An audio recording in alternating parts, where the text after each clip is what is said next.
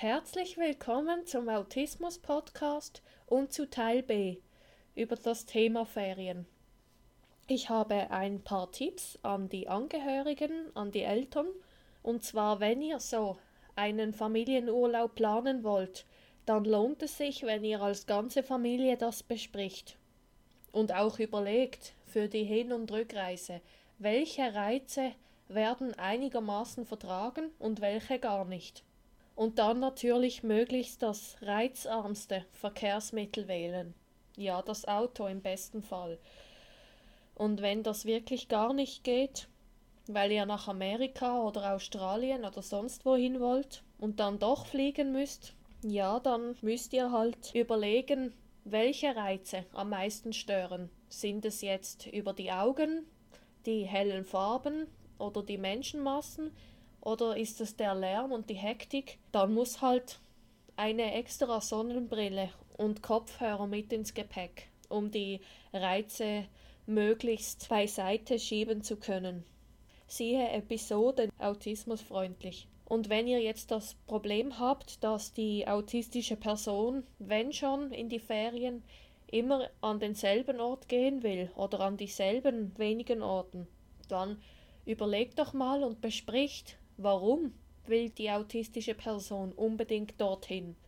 Liegt es vielleicht am Meer, dass es unbedingt nach Bretagne will?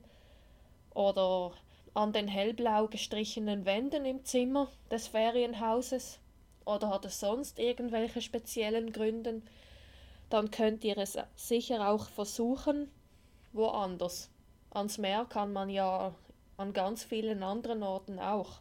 Nach Spanien, nach Italien, in Amerika, England.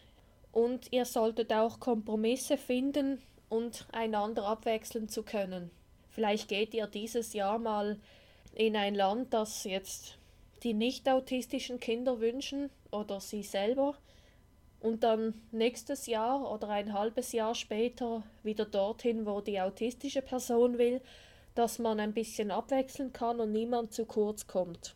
Und dann kommen wir zum Punkt Ferienplanung, damit die autistische Person weiß, was sie erwartet, dass ihr sie genau informiert, wann ihr losfährt, im besten Fall auch die Uhrzeit, auch wenn das nicht immer möglich ist, obwohl sollte eigentlich schon, und dass ihr im besten Fall noch einen Reiseplan ausdruckt für die autistische Person. Dann sieht sie, wo, wo ihr hinfährt oder hinfahren wollt und kann sich so ungefähr den Tag planen. Im Urlaub, wenn die autistische Person ihre Routine braucht, die immer gleichbleibenden Abläufe, kann ich euch den Tipp geben, dass ihr euch mal aufteilt. Am ersten Tag zum Beispiel geht ein Elternteil mit dem autistischen Kind den Weg und kann es durch die Routinen begleiten, mehr oder weniger, mit Kompromissen natürlich. Am zweiten Tag macht ihr wieder als Familie etwas, etwas, was die anderen wollen, damit alle Freude haben können am Urlaub.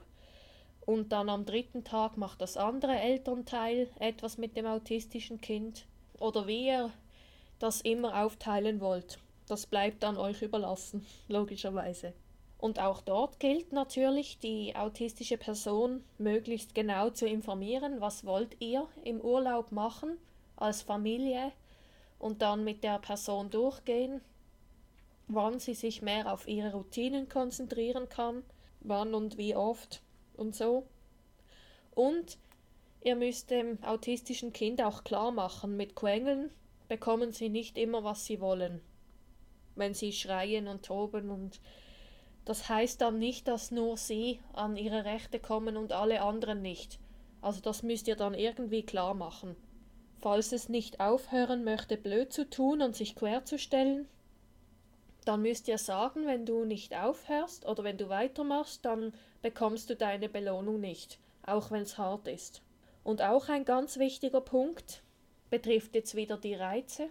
Ihr solltet vielleicht auch Ferienziele wählen, wo man sich zurückziehen kann. Also wenn, wenn ihr eine Ferienwohnung bucht, wäre es vielleicht ganz gut, wenn die autistische Person alleine im Zimmer ist oder wenn ihr abmacht, wenn es halt nicht möglich ist, ein Einzelzimmer zu haben, wann die autistische Person sich mal zurückziehen kann und sich halt so lange im Wohnzimmer aufhält oder im Garten oder halt alleine im Zimmer und das Geschwisterkind kann in diesem Moment etwas anderes machen, wo es auch zufrieden ist. Und vielleicht nicht gerade irgendwo hin, wo sehr viel los ist, irgendeine Messe oder so. Klar, und wenn ihr das unbedingt wollt, dann will ich euch auch nicht reinreden. Dann gilt, wie ihr wisst, Kopfhörer, Sonnenbrille.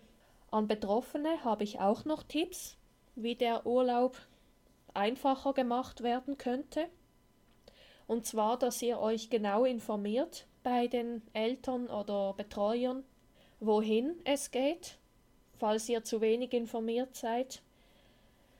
Die Infos möglichst bis ins Detail holen, wenn ihr das braucht, und schriftlich festhalten, damit ihr beruhigt seid. Und euch auch informieren, mit was ihr reist. Also welche Reize können auf euch zukommen, dass ihr schon im Voraus wisst, was ihr dagegen tun könnt, je nachdem halt, welche Reize welche Person stören, das ist ja auch sehr unterschiedlich. Stressbälle sind sicher auch gut, wenn man die im Gepäck dabei hat, wenn etwas nicht läuft wie geplant. Der Flug hat Verspätung oder der Zug oder mit dem Auto stimmt was nicht, kein Benzin mehr oder etc. sonst irgendein Unglück und ihr habt den Drang auszuflippen, dann könnt ihr in diese Stressbälle drücken. Also wenn ihr die vertraute Umgebung verlasst, finde ich es allgemein gut, wenn man Stressbälle dabei hat. Wenn eben etwas Unerwartetes passiert, was euch schnell auf 180 bringt. Und wenn ihr euch Sorgen macht, ihr habt die Infos für die Ferien, ihr wisst einigermaßen, was euch erwartet, aber ihr habt dann gleichzeitig auch Sorgen, dass ihr dann nicht das bekommt, so genau wie ihr es wollt, könnt ihr euch Alternativen überlegen, damit ihr euch trotzdem einigermaßen wohlfühlt. Machen wir noch ein konkretes Beispiel auf das Einzelzimmer. Ihr habt zu Hause ein Einzelzimmer, aber im Urlaub nicht, weil es zu wenig Platz hat. Dass ihr dann eine Alternative überlegt, dass ihr euch trotzdem einigermaßen wohlfühlen.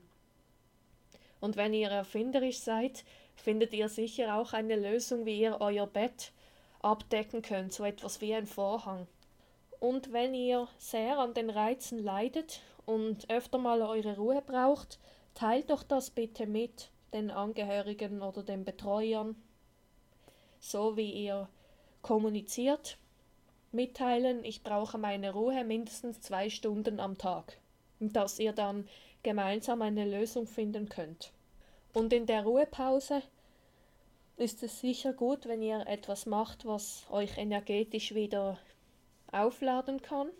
Ich kenne zum Beispiel einen Autisten, der lädt sich energetisch wieder auf, wenn er von der Kita nach Hause kommt und dann aufs Sofa liegt und Fernseh schaut. Das ist sein persönlicher Ruhepol. So kommt er wieder zu Kräften. Also wenn ihr überlegt, was braucht ihr, um wieder zurückzukommen, zu euch zu finden. Und während der reizvollen Hin- und Rückreise empfehle ich euch, eine Ablenkung zu organisieren, zum Beispiel ein Buch über euer Spezialinteresse, wo ihr euch ganz zurückziehen könnt in eure Welt. Klar, wenn ihr alleine reist, dann und dann die Stöpsel drin habt in den Ohren und das Buch liest, dann wäre es sicher gut, wenn ihr einen Wecker stellt, rechtzeitig, dass ihr den Halt nicht verpasst. Als Beispiel. Habt ihr noch irgendwelche Fragen an mich oder Rückmeldungen? Dann könnt ihr mir gerne eine E-Mail schreiben an fragen at autismus.live und ich würde mich sehr freuen, wenn ihr meine Webseite besucht unter autismus.live. Und denkt immer daran, wenn man will, kann man alles schaffen.